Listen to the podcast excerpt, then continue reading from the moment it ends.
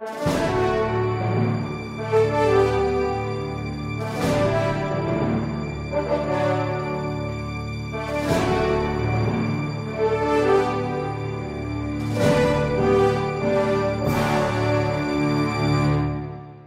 Resposta Católica de hoje, eu gostaria de fazer uma pequena direção espiritual. Uma moça que nos escreveu angustiada, ela foi bem educada pelos seus pais, ela recebeu uma formação católica excelente. E a missa todos os domingos, os pais a educaram para a virgindade, para se casar, virgem e casta, e também insistiam muito que ela não deveria namorar até os 18 anos de idade. Hoje, ela escreve então, amargurada, para o site Padre Paulo Ricardo, pedindo que o seu nome não seja revelado e diz o seguinte: Eu que sempre fui uma pessoa digna de estar casada, com filhos, ter um lar, estou aqui paralisada e já fui trocada por alguns namorados que tive que preferiram uma mulher que fosse mais para frente do que eu. Trabalho como o pão que o diabo amassou. Detesto meu trabalho. Minha família está totalmente desunida. E as minhas amigas que faziam bagunça, saíam com vários homens, não participavam da Santa Missa, estão vivendo como princesas. Têm um marido bom, têm filhos, não trabalham, têm empregadas, têm uma vida financeira ótima, todos prosperaram. Sabe, padre, eu estou revoltada, porque era para ser ao contrário. Eu sempre fiz o que foi certo por que sofro tanto? Por que minha vida está paralisada? O que fiz de errado? O que devo fazer para a minha vida fluir? Bom, primeiro, minha filha, vamos aqui tentar resolver, antes do seu problema específico da sua vida, vamos tentar resolver um problema teológico. Vamos radicalizar as coisas e colocar a situação de Jó. Jó, no Antigo Testamento, era um homem que serviu a Deus em tudo, ele foi sempre muito bom e sofreu mais do que outros que ímpios, não obedientes a Deus, não tementes a Deus, prosperavam e eram felizes. E então, o livro Jó, de Jó termina sem resposta. Porque é que o justo fenece, padece, murcha, enquanto está lá, ímpio, gordo, robusto, a resposta vem com a vida eterna. A resposta vem com Jesus Cristo crucificado. Nosso Senhor, ele morre na cruz, a morte mais miserável que poderia existir, para nos abrir a felicidade do céu. E para que a gente entendesse isso, ele proclama as bem-aventuranças. Então, comecemos por aqui. Comecemos com essa realidade. Seus pais Parece que educaram você muito bem, mas educaram pela metade. Educaram para essa terra. Seja boazinha e você vai prosperar. Pois bem, eles deveriam ter educado você para o céu. Talvez até tenham feito isto, mas você se esqueceu. Você se esqueceu que a verdadeira felicidade nós devemos buscá-la não aqui na terra, mas em Deus sabendo que Ele é a nossa felicidade. Nosso Senhor Jesus Cristo não disse: Bem-aventurados os espertos, porque deles é o reino da terra. Ele disse: Bem-aventurados os pobres de espírito, porque deles é o reino dos céus.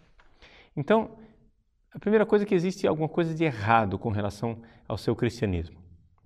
O seu cristianismo é um cristianismo voltado para a terra, para a prosperidade.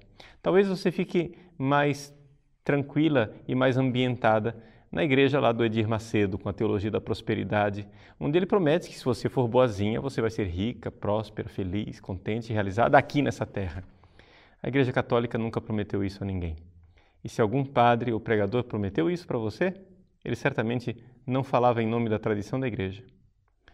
Eu me recordo de um testemunho de, da vida do Padre Pio, um dirigido espiritual, um filho espiritual do Padre Pio, perguntou a ele, disse a ele, Padre Pio, eu gostaria de ser santo, o que eu devo fazer?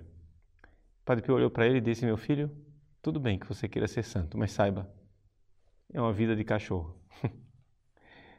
va bene, va bene, ma sappi, é uma vita da carne. Ou seja, num mundo onde existe o pecado, num mundo onde existe o egoísmo, quem quiser servir a Deus e viver o amor, certamente irá morrer.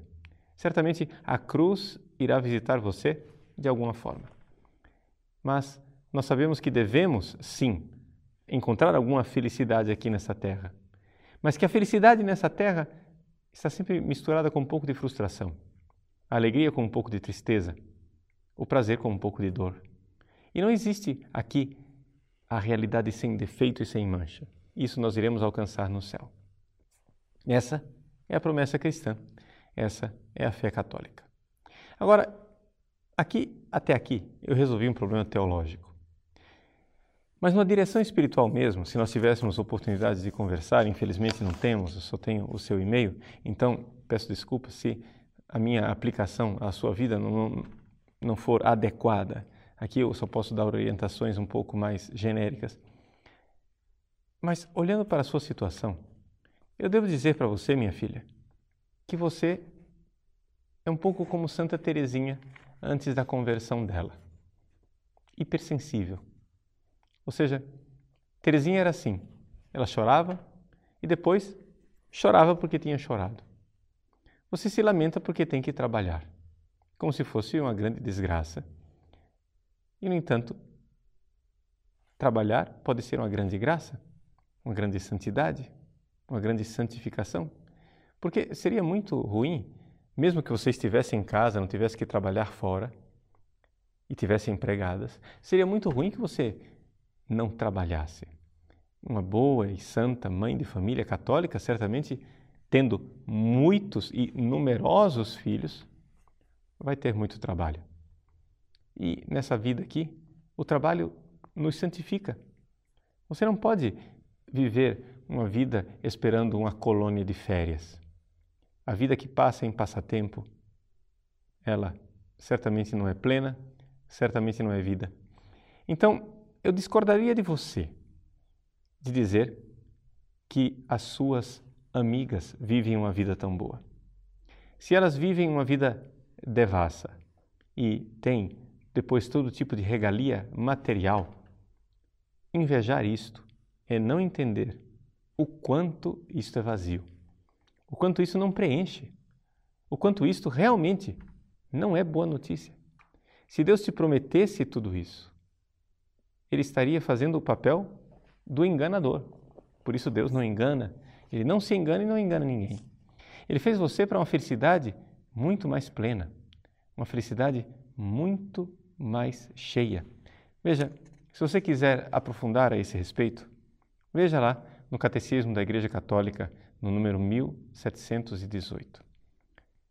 O Catecismo nos coloca a questão do desejo da felicidade e põe algumas citações de Santo Agostinho dizendo assim: Todos certamente queremos ser felizes. E não existe no gênero humano pessoa que não concorde com essa proposição, mesmo que antes de ser formulada por inteiro. Então, como vos hei de procurar, Senhor? visto que procurando a vós, meu Deus, eu procuro a vida bem-aventurada, ou seja, a felicidade. Fazei que vos procure para que minha alma viva, pois meu corpo vive de minha alma e minha alma vive de vós. Essa é a equação de Santo Agostinho. Você entenda isso.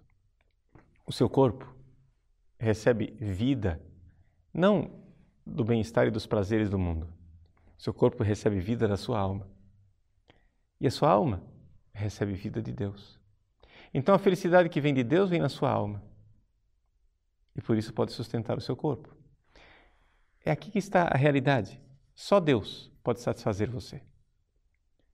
Eu, às vezes, preparo casais para o casamento no curso de noivos. E geralmente no início da aula, eu vou e pergunto aqui para todos: Queria perguntar para vocês, quem é que vai se casar aqui para ser feliz? Aí todo mundo levanta a mão e diz, ah, eu vou ser feliz, eu vou ser feliz. Muito bem. Só que, deixa eu dar uma má notícia para vocês. O casamento não é a felicidade. O casamento pode ser um caminho para a felicidade. O casamento pode ser uma história de vida que te conduza à felicidade. Mas se você quiser transformar o seu casamento, a sua família aqui na terra num paraíso, então a sua família vai se transformar no inferno. Você acenou na sua breve carta que a sua família está totalmente desunida. Provavelmente essa é uma das causas da desunião da sua família. Ou seja, a sua família está procurando o paraíso aqui. Mas se um pai de família, uma mãe, quiser transformar a sua família num paraíso, vai terminar transformando essa família no inferno. Porque vai cobrar de todos a perfeição que eles não são capazes de dar. Vai cobrar de todos uma felicidade que eles não são capazes de fornecer. E vai esperar da vida aquilo que Deus não prometeu. Deus nessa vida nos prometeu que sim, poderíamos ter uma certa bem-aventurança e alegria se tomássemos a nossa cruz e o seguíssemos. Mas a felicidade virá no céu plenamente. Para concluir, gostaria de concluir com a palavra de um psicólogo judeu, portanto, não suspeito, não católico, chamado Viktor Frankl.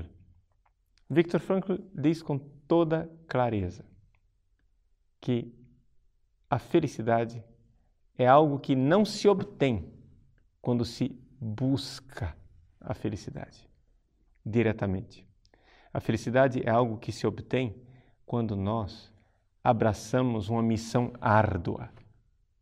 Isso que nós cristãos chamamos de cruz. Uma tarefa árdua. Se você dá sentido para a sua vida nessa tarefa que é a busca de Deus, a santidade, você encontrará felicidade nele. Um pouco aqui na terra, mas plenamente no céu. Não inveje os maus. Não se arrependa de ter feito o bem. A gente deve se arrepender do pecado, mas não se arrependa de sua virgindade. Não se arrependa de sua educação católica. Não se arrependa de ter sido fiel.